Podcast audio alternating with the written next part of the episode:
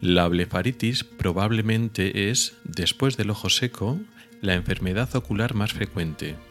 En muchos casos no da problemas, pero puede causar orzuelos, pérdida de pestañas o úlceras corneales. Hoy desentrañamos sus misterios.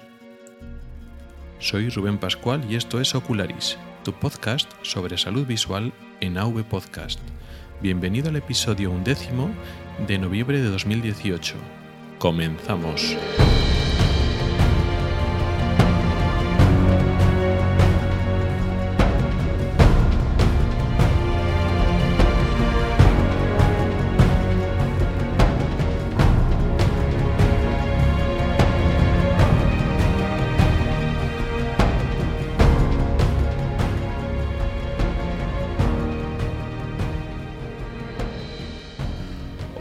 Y bienvenidos al podcast de Ocularis sobre salud visual y oftalmología.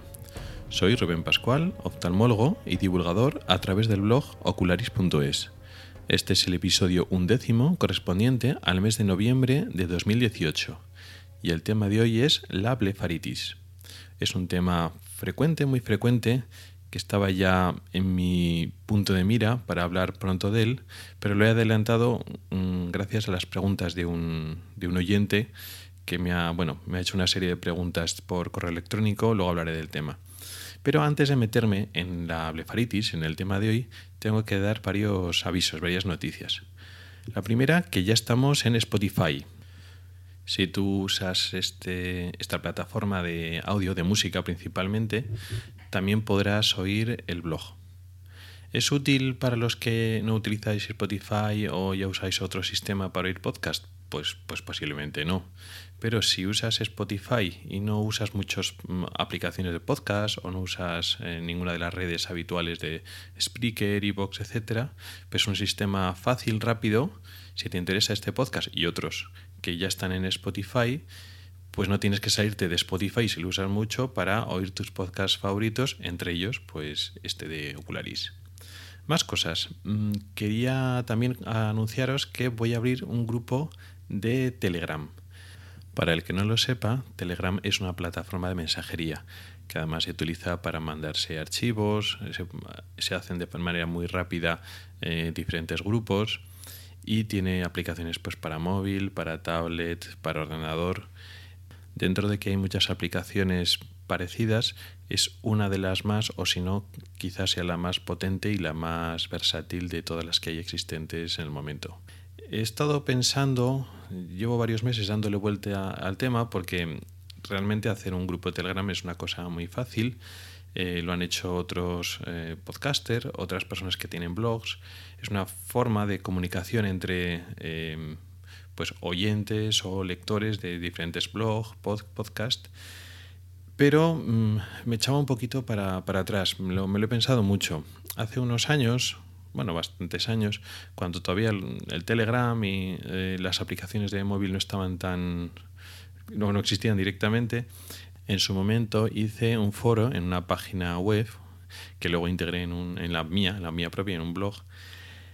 Y no funcionó muy bien. Por diversas razones no, no llegaron a los objetivos esperados. Entonces me lo pensé bastante. ¿Cuál es el problema que tiene, que puedo, pienso que puede tener un, un grupo de Telegram que pueda hacer en base a, este proyecto, a, Ocularis, eh, incluyendo el podcast, el blog? Mm, que eh, se puede intentar, se puede transformar o intentar transformar en una especie de consulta médica, que es lo que yo no quiero. Es muy habitual que yo reciba comentarios en el, en el blog, eh, correos electrónicos, también a través del podcast, pues a través del correo electrónico, que eh, personas que tienen sus mm, problemas médicos o problemas oftalmológicos y entonces acuden eh, para mí para una segunda opinión o para ver qué les puedo, cómo les puedo ayudar o qué, puedo opinar. Y el problema es que mm, este proyecto es de, digamos, divulgación general. Es decir, yo no soy el oftalmólogo de mis oyentes o de mis lectores. Yo soy el oftalmólogo de mis pacientes, los que veo en persona en mi ámbito local concreto y no puedo ayudar a las personas eh, que, se comunican conmigo por estos, digamos, canales, ¿no? No, no soy teleoftalmólogo de, de nadie ni pretendo serlo, mm, por diversos motivos, ya lo explico también en las normas del blog. Y por una parte, temo que esto pueda pasar pero bueno, yo creo que hablando se entiende la gente y bueno, al final, eh, después de estar pensándolo, pues lo hago no lo hago, bueno, vamos, eh, es una especie de experimento. Yo voy a lanzar el grupo y a ver un poco cómo funciona. ¿Por qué? ¿Qué interés, qué ventajas puede tener un grupo en Telegram? Bueno, es un canal más para recibir, por ejemplo, los ah, episodios.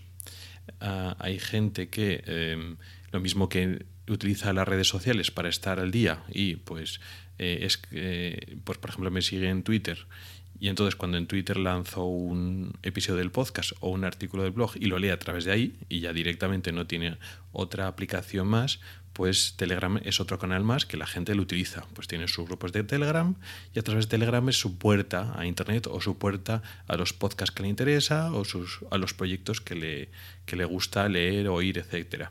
Entonces, para algunas personas les puede resultar de interés. En vez de tener una aplicación de podcast específica o seguirme por otros sitios, pues a través de, de Telegram pues resulta más cómodo. Pues perfecto. Esto es un uso que me parece muy interesante. Otros, bueno, pues comunicación eh, más igual más directa, más fácil. Hay gente que no se anima a escribir correos electrónicos, pero le gustaría proponer nuevos temas para hablar en el podcast o en el blog, aclarar algunos temas que no han quedado suficientemente claros, eh, en fin, abrir una especie de eh, conversación, que al final se trata de esto, conversación entre las personas, de yo mismo, entre las personas entre sí, yo participo como uno más o no participe. Me parece muy interesante la idea, que puede ser que al final no funcione como quiere. Bueno, pues, pero si no lo intentamos, pues no, no conseguimos saberlo. Al final he hecho el grupo público. Eh, por la misma razón, vamos a dejar un canal abierto y eh, experimentamos que a ver qué tal, qué tal va por ahí. Que al final no funciona como grupo público y hay que hacerlo privado y hay que moderarlo más y bueno, eh, de momento lo dejo como, público y vamos viendo cómo, funciona. Tenéis el enlace al grupo de Telegram en las notas del programa y además lo podéis encontrar, eh, ya sabéis que Telegram tiene un buscador que podéis buscar por nombre y si ponéis Proyecto Ocularis, así directamente, con dos os, ¿no? Proyecto ocularis, no, la, O no se comparte con las dos palabras, no hay ni guion ni espacio en medio, lo ponéis todo junto y lo encontráis directamente. Y si no, pues pincháis en el enlace que os pongo y ya está.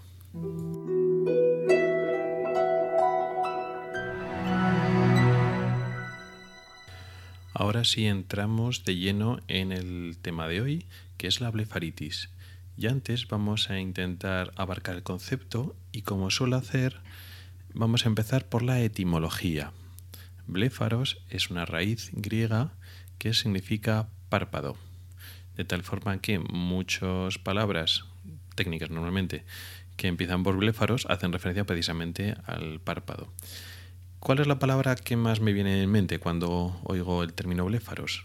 Pues una herramienta, un instrumental normalmente quirúrgico que usamos mucho en oftalmología, que es el blefarostato que, es, que como su nombre ya parece indicar, sirve para que el párpado esté quieto, para sujetar el párpado.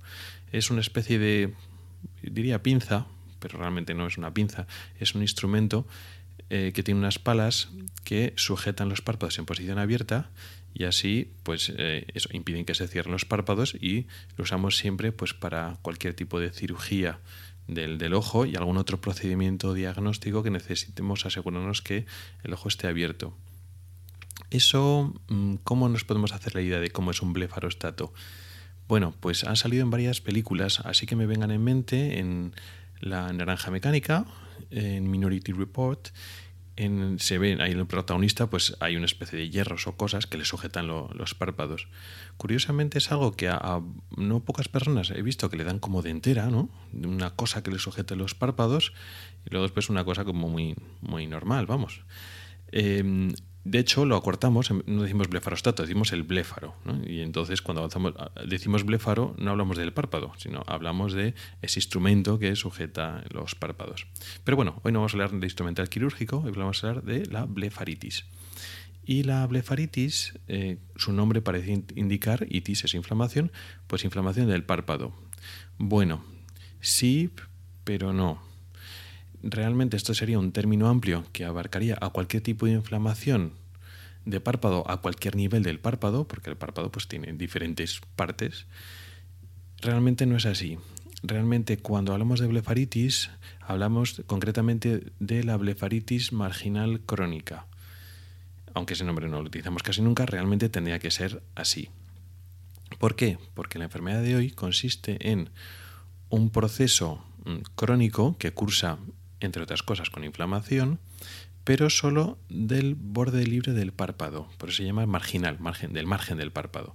¿Cuál es el margen del párpado? ¿Cuál es el borde libre del párpado?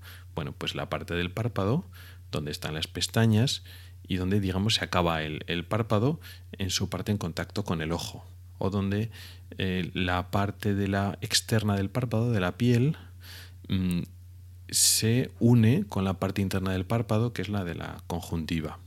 Ese borde donde están las pestañas es una pieza clave que tiene una serie de elementos muy importantes para la función visual.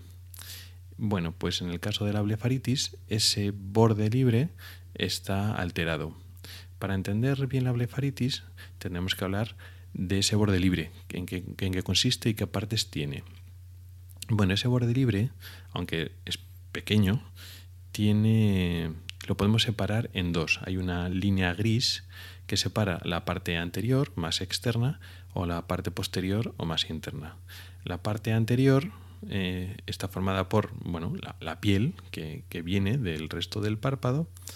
Está el folículo piloso de la pestaña y también hay dos pequeñas glándulas que están en relación con este folículo piloso de la pestaña. Dos glándulas que digamos drenan, tienen su orificio de salida hacia la propia pestaña. Hay una glándula sebácea y una glándula sudorípara o acuosa o sea que drenan una solución acuosa y una solución rica en grasa. Estas son las glándulas de, de y las glándulas de Zeiss.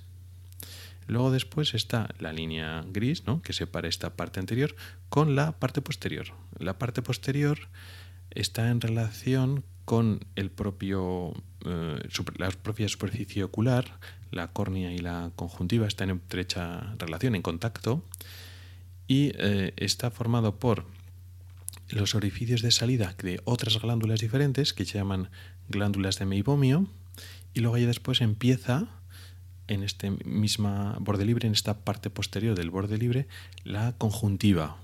La conjuntiva es el tejido que va a tapizar el párpado por dentro. Por la parte exterior tenemos la piel, que es lo que vemos, lo que nos podemos tocar del párpado, y la parte interior no es piel, es un tejido, digamos, más, no está creatinizado, es más suave, está siempre humedecido en contacto con la lágrima y es la conjuntiva. Concretamente una parte conjuntiva es la conjuntiva tarsal. Vale, pues la parte posterior de este borde libre tiene pues, la propia conjuntiva y los orificios de salida de estas glándulas de mibomio. Estas glándulas son importantes porque son sebáceas, como las glándulas de Zeiss que hemos dicho antes, pero son mucho más grandes. Si una glándula sebácea de Zeiss es pequeñita, ocupa muy poco espacio y está en estrecha relación con la pestaña, las glándulas de bibomio son mucho más grandes, mucho más largas. De hecho, aunque el orificio de salida está efectivamente en este borde libre, realmente el cuerpo de la glándula no está en el borde libre. Se extiende varios milímetros o varios centímetros incluso por todo el espesor del párpado, concretamente dentro de una estructura del párpado que se llama tarso es la estructura más rígida, la que haría como de esqueleto o de, soporte estructural al párpado. Bueno, pues estas glándulas de mibomio están en el espesor del tarso. Esta grasa, esta secreción grasa o sebácea de las glándulas de mibomio, tiene una función clave en la propia lágrima. No son como las glándulas sebáceas de la piel que mm, trabajan para eh, formar una especie de capa de protección en la propia piel. En este caso, eh, las glándulas de bimomio, esta secreción no va a la piel, sino va a la conjuntiva y va a la película lagrimal. Forma parte de los componentes de la película lagrimal. La lágrima, como estuvimos hablando en el capítulo del ojo seco, se forma por tres componentes. El primer componente es el más importante, es el acuoso, es básicamente agua. Eh, dentro de este componente acuoso hay otros elementos disueltos en, el agua. Luego después están las proteínas, que están parcialmente disueltas, pero mm, están básicamente la parte en contacto con la superficie ocular. Si, si ponemos, nos ponemos boca arriba, por ejemplo, ¿no? pues eh, el acuoso, la parte acuosa ocupa la mayoría de la lágrima y en la parte de abajo se sitúan las proteínas y en la parte de arriba, en contacto con el aire, hay una capa de grasa, una, de ácidos grasos y otros lípidos, aunque, principalmente son ácidos grasos, que sirven, entre otras cosas, para mantener una tensión superficial que mantiene estable la lágrima, de tal forma que se puede repartir como una capa contra la, contra la gravedad. Esta secreción grasa entonces es fundamental para la propia funcionamiento, el propio funcionamiento de la lágrima y tiene que tener unos componentes muy concretos, tanto en cantidad como en cantidad. Una falta de grasa hace que la lágrima funcione mal y un exceso también. Y además el tipo de grasa y ácidos grasos que tienen que estar disueltos son unos concretos, no sirve cualquiera de tal forma que unos ácidos grasos alterados o diferentes van a producir consecuencias mm, malas para la superficie del, del ojo y la función de la película lagrimal.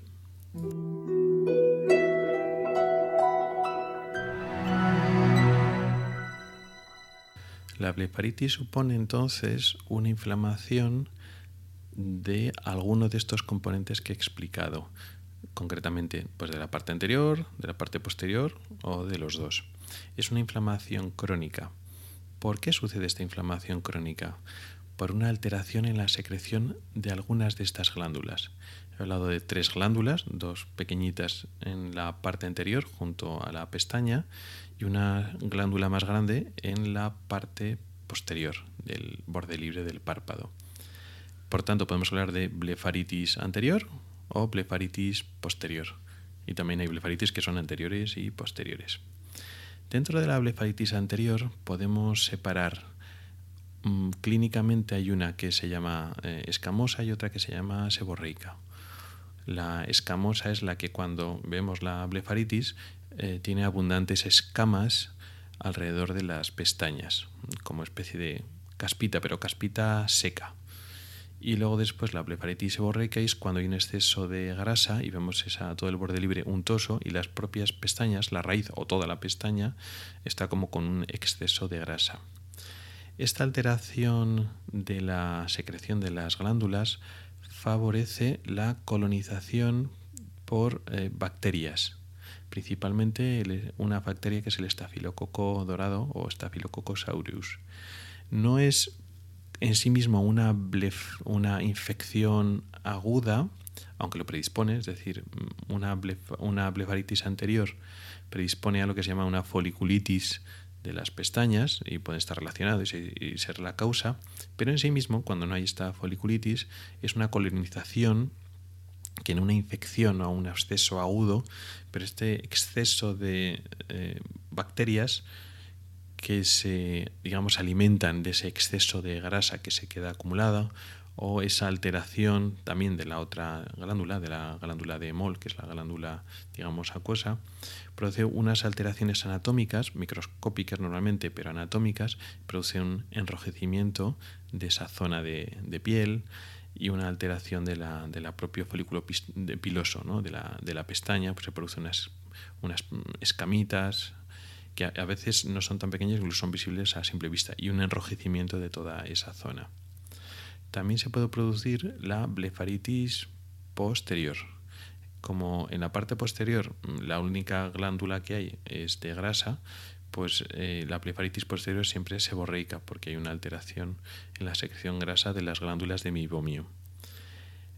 Eh, realmente, aunque las dos formas son importantes, vamos a destacar por sus alteraciones, digamos, a medio y largo plazo, la blefaritis posterior.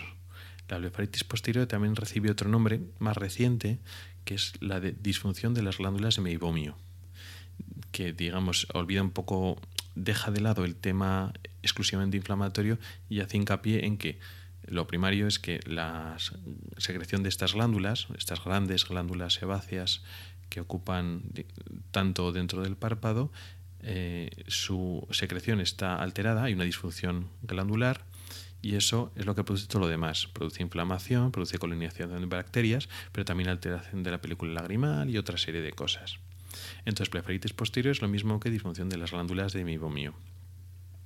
Ah, de todas formas, hoy vamos a hablar de la blefaritis en conjunto, porque muchos de los síntomas son mm, parecidos, quizá más frecuentes en la forma posterior, en la forma de la alteración de las glándulas meibomio, pero también en la blefaritis anterior. Además es cierto que muchas veces se combinan. Es decir, tú tienes una alteración de la secreción grasa, vale, hacemos mucho caso al, tema del posterior, de la meibomio, pero también mm, se produce una alteración grasa en la parte anterior, en la parte de las pestañas. Y aunque para la lágrima y para el ojo importa más la parte posterior, pues el propio párpado y también afecta a la parte anterior. Entonces no vamos a hacer demasiada eh, separación hoy, lo vamos a tratar todo conjuntamente.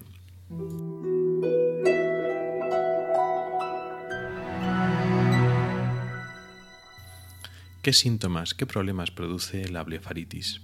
Como decíamos, es un problema crónico, además es un problema de los párpados en su conjunto, porque hay una alteración en la secreción de las glándulas, que es el origen de todo. Con lo cual no tienes un problema en el párpado inferior del ojo izquierdo, no. Tienes un problema en los cuatro párpados, en el párpado superior e inferior de los dos ojos. Luego después habrá complicaciones concretas, puntuales, que afecten a una zona concreta del párpado, sí. Pero la blefaritis eh, lo tienes, digamos, tú en tus párpados. Y es una cosa crónica poder épocas que estés mejor, estés peor, pero mm, sobre todo en personas adultas que ya no van a tener mucho cambio hormonal, eh, es una cosa que tienes y que la tienes, digamos, para, para, siempre. No es así en niños o en adolescentes, que pueden tener una época mala de estar con mucha blefaritis, pero con el paso de los años la situación de sus secreciones glandulares van a cambiar a mejor o a peor y eh, durante la vida adulta cambios hormonales, pues, por ejemplo un embarazo, también puede cambiar el estado de la blefaritis también hacia mejor o hacia peor. Bien, ¿qué es lo que produce? Pues una alteración directamente en los párpados, en el borde de los párpados, los cuales están enrojecidos, pican, escuecen y molestan. Además puedes ver estas caspita, eh, unas especies de escamitas que pueden ser secas, lo que comentábamos antes, en la forma anterior escamosa. También puedes ver unas escamas amarillentas y pegajosas, que en este caso sería la blefaritis anterior seborreica. Luego con el tiempo se pueden ir alterando este borde del párpado y hacer cambios a largo plazo. Por ejemplo, sale una especie de, penitas pequeñas que se llaman telangiectasias, que también salen en otras partes del, cuerpo. Se puede quedar los párpados irregulares, eh, la irregularidad en el borde del párpado, y se pueden afectar el propio folículo piloso de la pestaña. Es decir, las pestañas se pueden ir perdiendo, podéis ir perdiendo pestañas que luego después ya no se vuelven a salir, se van muriendo a veces esos folículos que eso puede tener eso ya puede por ser una consecuencia que no deseamos. Nosotros queremos tener pestañas y no que irlas perdiendo. Y otra consecuencia peor todavía, que es que esos folículos pilosos no es que se mueran y no son las pestañas, pero al estar alterados, dañados, la pestaña puede crecer mal orientada. En vez de crecer la pestaña hacia el exterior, puede darse la vuelta, por decirlo así, y crecer de tal forma que la pestaña crece hacia el interior y roza la superficie del ojo, lo cual tiene consecuencias eh, muy importantes, muy, muy incómodas, molestas, pueden dar lugar a úlceras. También, en otros casos, esta, super, esta borde del párpado tan alterado, tan dañado, tan irregular, puede, en este borde, digamos, dañado a lo largo de años por una blefaritis intensas sin tratar, eh, que van dañando este borde libre, Bueno, pues de este borde libre se crean nuevos folículos pilosos donde salen pestañas que no deben estar y eh, en estas pestañas lo mismo, fácilmente crecen hacia adentro. La primera situación en la cual tus propias pestañas, las normales, cambian de dirección y se meten hacia adentro se llama triquiasis. Y la situación en la cual crecen pestañas nuevas que no deberían estar en el propio borde libro, libre, pero son pestañas nuevas y anómalas, se llama distiquiasis. Los nombres tampoco ahora importan, pero las consecuencias son las mismas. Eh, las pestañas están rozando la superficie del ojo y es un problema serio para el propio ojo, para la propia superficie ocular. Estas serían las consecuencias, digamos, locales en el propio borde libre. Eh, luego después también existen consecuencias que no están justo en el borde libre. Son consecuencias mm, donde, de la alteración del borde libre, pero un poquito más a distancia. Si una glándula de estas que hemos dicho se atasca, se puede producir una infección de la propia glándula.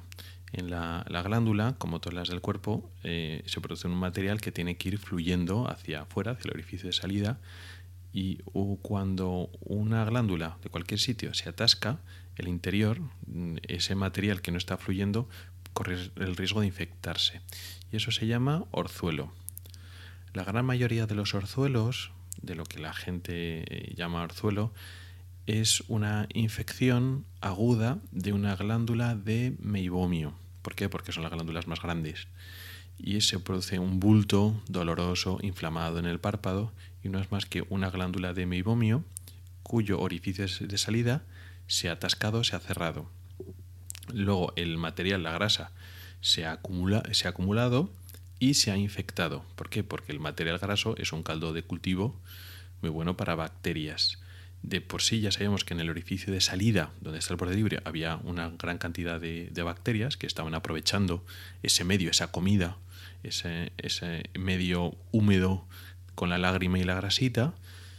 Entonces, al atascarse esa glándula, pues las bacterias de dentro van a proliferar y produce una infección de la glándula, una infección aguda, dolorosa, etc. Y eso sería un orzuelo.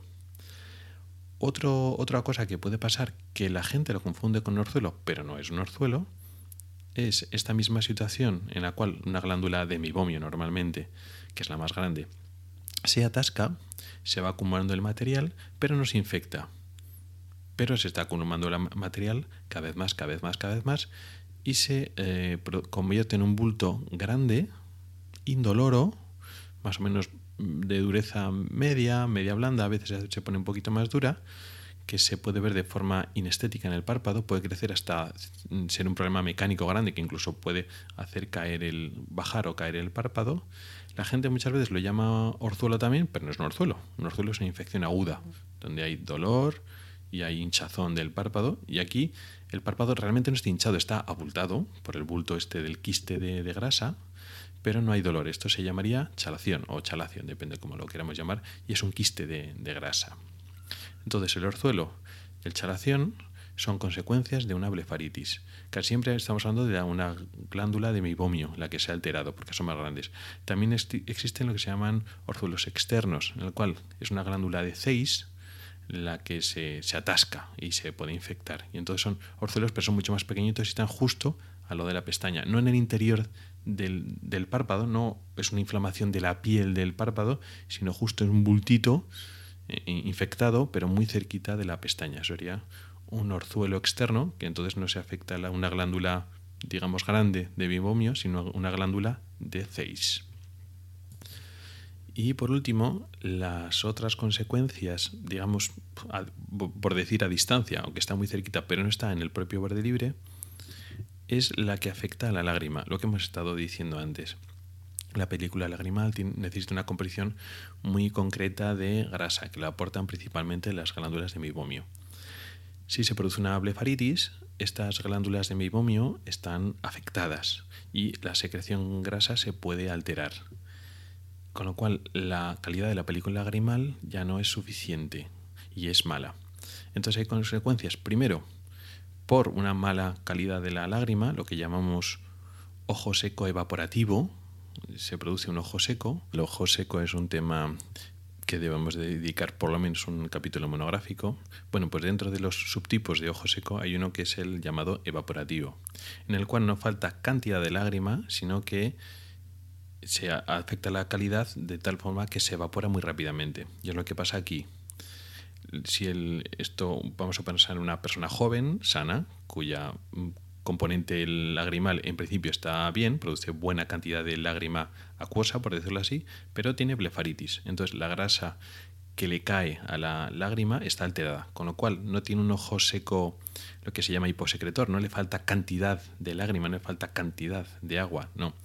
Pero tiene una buena cantidad de lágrima, pero como la grasa no hace su función de, digamos, evitar que se evapore, pues evapora demasiado rápidamente, con lo cual pues, se produce un ojo seco evaporativo. Aparte, el ojo seco pues, tiene una serie de eh, síntomas propios como escozor, malestar, necesidad de parpadear con frecuencia, eh, tenemos los párpados mm, pegados, pesados, se puede, producir incluso visión borrosa. Además del ojo seco, este tipo de ojo seco evaporativo por la blefaritis, también la propia la propia secreción grasa alterada produce síntomas en la, en la, superficie ocular, pero no porque el ojo esté seco y la lágrima se evapore muy rápido, no, sino que esta grasa, estos ácidos grasos, no son los adecuados y producen irritación directa en la superficie del ojo.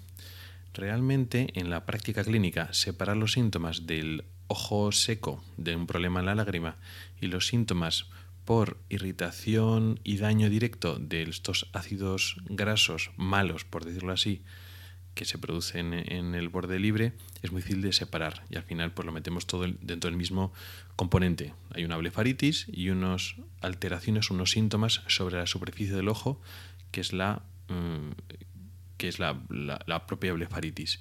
Y el tratamiento, como es muy parecido, pues al final esta separación es más teórica que práctica. Aunque ya he hablado de las principales complicaciones o consecuencias de la blefaritis, hay algunas más, algunas que tienen eh, implicaciones más serias sobre la superficie del ojo, pero concretamente sobre la córnea, que es el tejido más delicado y más noble de la superficie ocular. Em, por una parte están las debidas a, las pestañas estas malas, ¿no? que pueden producir úlceras importantes, pero a veces hay consecuencias directas en blefaritis no tan crónicas y no tan evolucionadas, que son las úlceras, pero son no úlceras así sin más, sino unas úlceras por hipersensibilidad. Esto a veces es difícil de entender, pero no son eh, úlceras debidas a una infección, pero tiene que ver con las bacterias. Son úlceras por hipersensibilidad a una toxina del estafilococo dorado. Decíamos que esta bacteria eh, colonizaba habitualmente eh, estos bordes con, blefaritis y eh, esta toxina, este elemento, esta molécula mm, extraña que no debería estar ahí, que se, se produce en gran cantidad, produce una reacción de hipersensibilidad. Iba a decir alergia porque es parecido, pero no, prefiero no mezclar el concepto de alergia porque no es una alergia ocular. La consecuencia es que se producen unos defectos del epitelio, unas úlceras en la, en la córnea, pero debajo de esa úlcera hay un componente inflamatorio, se produce una opacidad, lo que nosotros llamamos un infiltrado, debajo de esa úlcera. Y lo característico de estas úlceras es que están en las posiciones de la córnea que están en contacto con el borde del párpado. Puede ser en el, del párpado superior e inferior, más frecuente del, inferior. Entonces, una úlcera en la córnea que está en contacto con el, con el párpado. Y la verdad es que son parecidas a una infección, porque es una úlcera, un defecto epitelial, y abajo está blanquito inflamado, es decir, un infiltrado inflamatorio. Y es fácil confundirlo con una úlcera infecciosa realmente es una úlcera por hipersensibilidad, que también se llaman úlceras catarrales.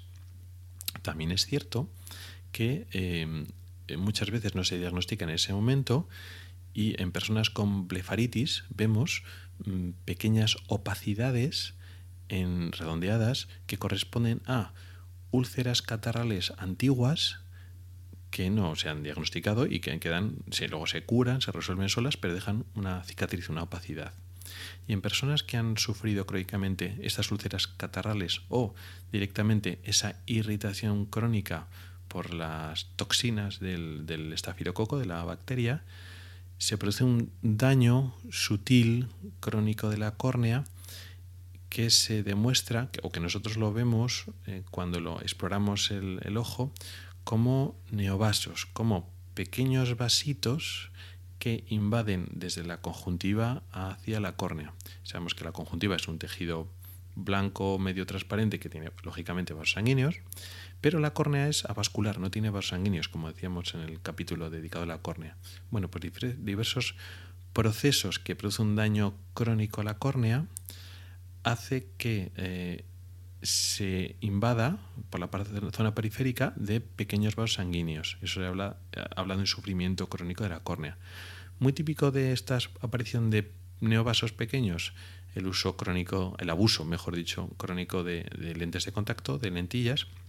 Y otra causa también súper frecuente es la blefaritis. La blefaritis crónica eh, que no lleva, que no está tratada, que está descontrolada, produce este sufrimiento corneal que se ve como estos neovasos. También eso se llama panus, con dos Ns, P-A-N-N-U-S. Es el crecimiento de estos pequeños vasitos, son pequeños que invaden muy poco de la córnea, es un tejido fibrovascular, pero principalmente son vasos sanguíneos, que es lo que se ve. Y también eh, se producen esopanus, eh, neovasos, y úlceras catarrales, es decir, una alteración directa en la córnea por esta mm, blefaritis. Ya no solo por lo del ojo seco, las pestañas que hemos dicho antes, sino un daño o unos cambios mmm, inadecuados en la córnea. Con lo cual la blefaritis, cuando es intensa, mmm, puede tener consecuencias importantes en la superficie del ojo y en la córnea, con lo cual es una enfermedad pues, que en muchos casos debemos tener en cuenta.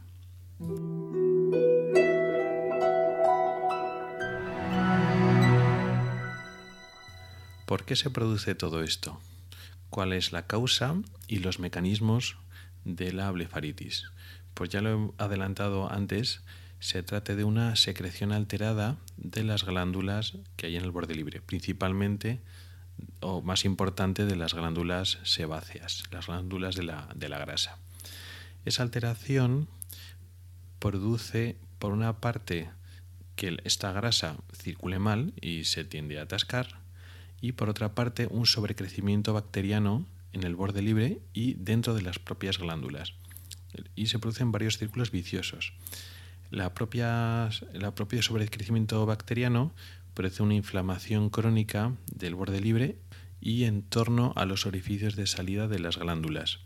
Al inflamarse este orificio de salida, se cierra y se atasca más, con lo cual se atasca por la propia composición de la grasa, demasiado espesa, no circula bien, pero es que además los orificios se van cerrando por esa inflamación. Al cerrarse se produce más sobrecrecimiento bacteriano dentro de las glándulas. Estas bacterias dentro de las glándulas alteran la propia mmm, secreción grasa, que en vez de ser unas grasas buenas, adecuadas para nuestra lágrima, pues son unas grasas de peor calidad, irritantes para nuestro ojo, pero es que además pues eh, se cierra ese círculo vicioso con las, con las bacterias, el sobrecrecimiento bacteriano.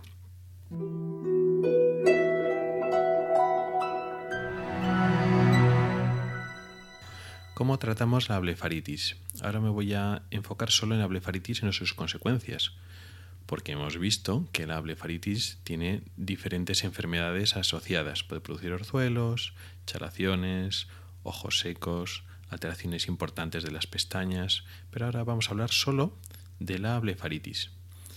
Bueno, hay que destacar que muchas blefaritis son leves y no dan síntomas, que las encontramos de casualidad.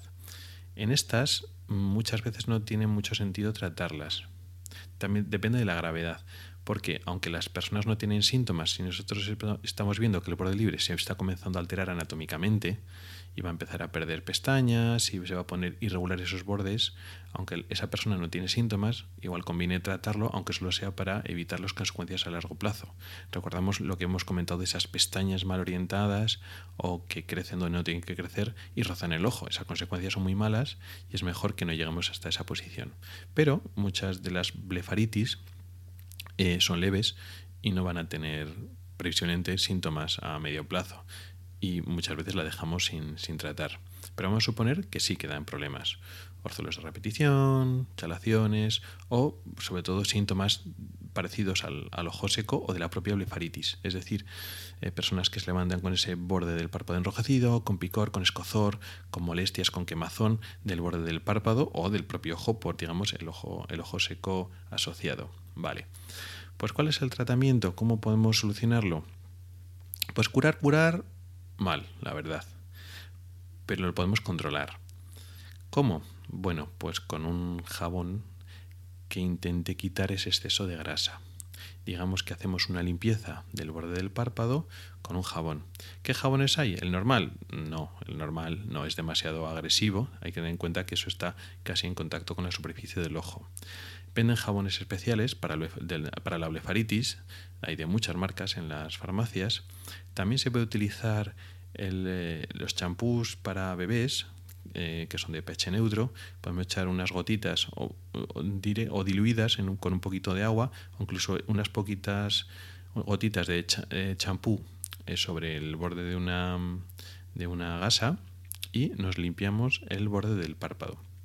No la piel del párpado, que también nos podemos limpiar la piel del párpado, pero lo importante no es la piel, que nos frotemos así en la piel del párpado, sino el borde, es decir, en la raíz de las pestañas y un poco ahí en el borde, acercándonos un poquito al ojo sin, sin tocarlo, intentar no, tocarlo. Nos frotamos ese borde y así estamos eliminando ese exceso de grasa.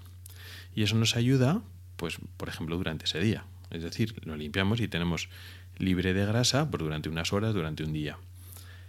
Claro, si tenemos esa tendencia a producir esa grasa anómala, los, el resto de los días vamos a estar mal, con lo cual es un tratamiento para llevar de forma crónica. ¿Con qué intensidad? Pues depende de la gravedad de la blefaritis. Hay blefaritis que están, son muy intensas o que están en una temporada muy mala, porque esto también va a temporadas. Bueno, pues la temporada mala se puede utilizar todos los días o incluso dos veces al día, pues por la mañana por la noche, por ejemplo. Luego la propia blefaritis puede estar mejor, puede estar en una situación mejor, con menos síntomas, y entonces no hace falta a diario y lo podemos hacer pues una o dos veces a la semana. Sí que se recomiendan las blefaritis que de por sí ya han dado bastante guerra, que no lo dejen. Aunque bajen el tratamiento, que de mantenimiento, pues de vez en cuando, aunque solo sea una vez a la semana, se, limpien. Una vez coges el truco, no es muy complicado. Eh, realmente tardas pues un minuto o dos minutitos en limpiarte el párpado de abajo, el párpado de arriba. No hace falta estar ahí media hora frotándose, simplemente pasas por ahí y ya está. Esto, y en especial en las eh, disfunciones de las glándulas de meibomio, que hemos dicho antes que era el subtipo de lefaritis más sintomáticas, esta limpieza de párpados se puede combinar con calor y masajes en los párpados. ¿Por qué? Bueno, hemos dicho que el cuerpo de la glándula de meibomio realmente no está en el borde libre, o no son en el borde libre, está a lo largo de todo el párpado. Entonces, eh, una grasa demasiado espesa y demasiado acumulada, tenemos que sacarla de ahí. El hecho de que no fluya y se quede atascada dentro del cuerpo de la glándula y que no salga bien hace que esa grasa se altere por el propio sobrecrecimiento bacteriano, con lo cual tenemos que aliviar que esa grasa salga. ¿Cómo lo hacemos? Con calor, aplicar calor sobre los párpados, estamos, mm, digamos, calentando esa grasa, la hacemos más líquida y fluye mejor. Y haciendo un suave masaje, estamos exprimiendo la glándula haciendo que salga. Normalmente si vamos a hacer a la vez eh, el calor y masajes y luego después la limpieza, pues en ese orden, ¿no? Porque cuando hacemos calor y masajes va a salir grasa. Y entonces, pues bueno, pues primero la sacamos y luego después nos limpiamos el, el borde. También se puede hacer el masaje y el calor más veces al día, sobre todo en personas con más síntomas. Entonces igual te limpias el ojo, mm, digamos el borde del párpado, con el jabón este una o dos veces al día y luego después el calor y el masaje pues cuando puedes pues tres, cuatro veces al día mientras estás haciendo otras cosas. La cosa más que estar demasiado rato o llevar un orden estricto es intentar eh, ser constante y hacerlos todos los días. Así tratamos la blefaritis y podemos prevenir mm, también sus complicaciones y, sus consecuencias. Muchas veces tratamos la blefaritis en personas que, que tienen orzuelos con frecuencia, por ejemplo, o para tratar el ojo seco debido a la blefaritis. Con lo cual, aparte del tratamiento pues, del ojo seco, que pueden ser lágrimas artificiales, por ejemplo, pues eh, tratamos la causa que sería la blefaritis.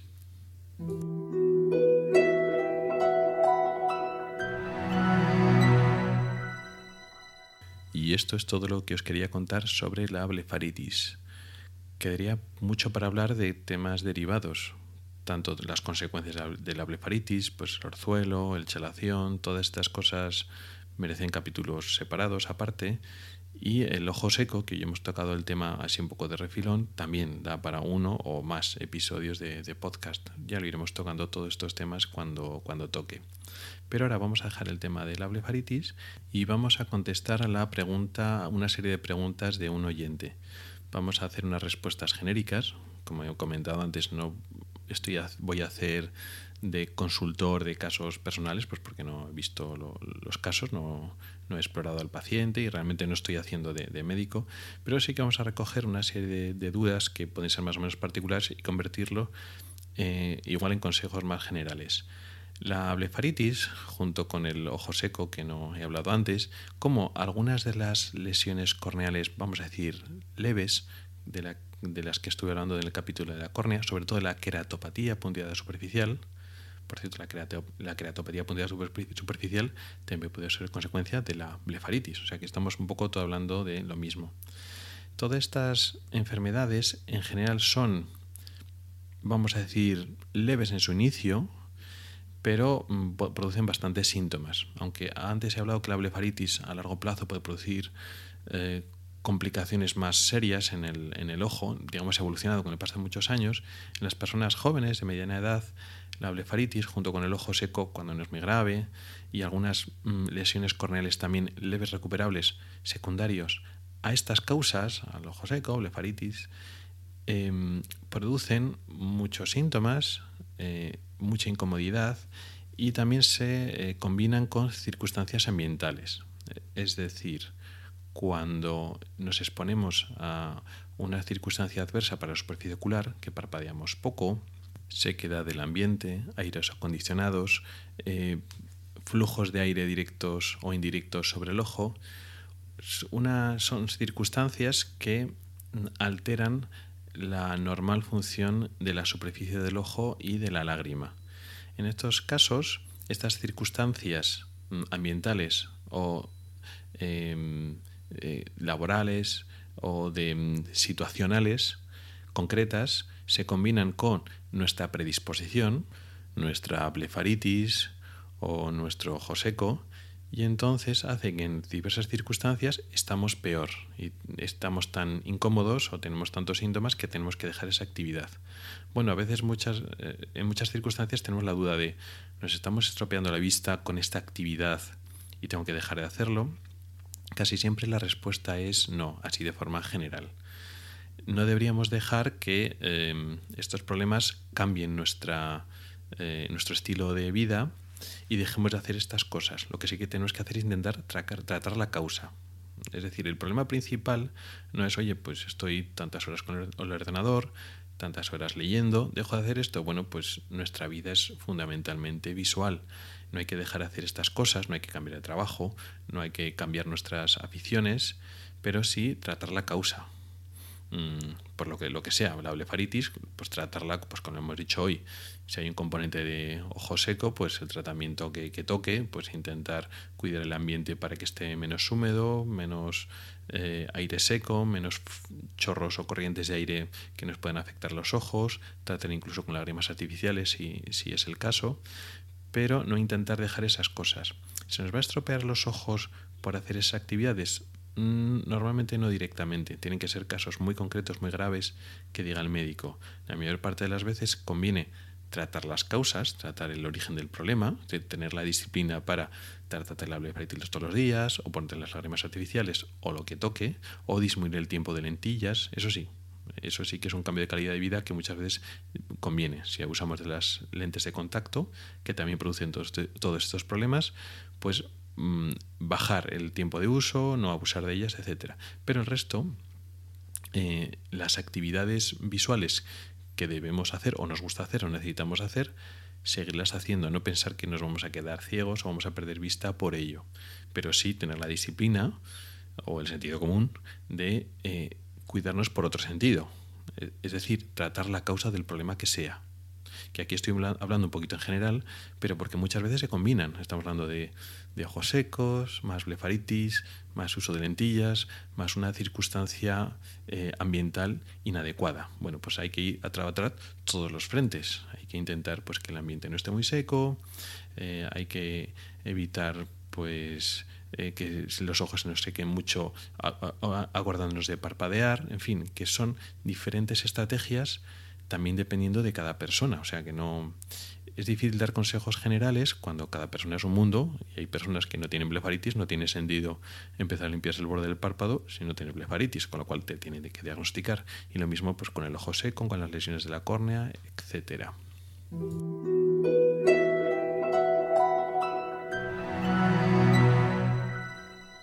Bueno, y hasta aquí llega el episodio de hoy. Un episodio que como veo ha sido largo, bastante largo, casi el doble de, duración que otros episodios.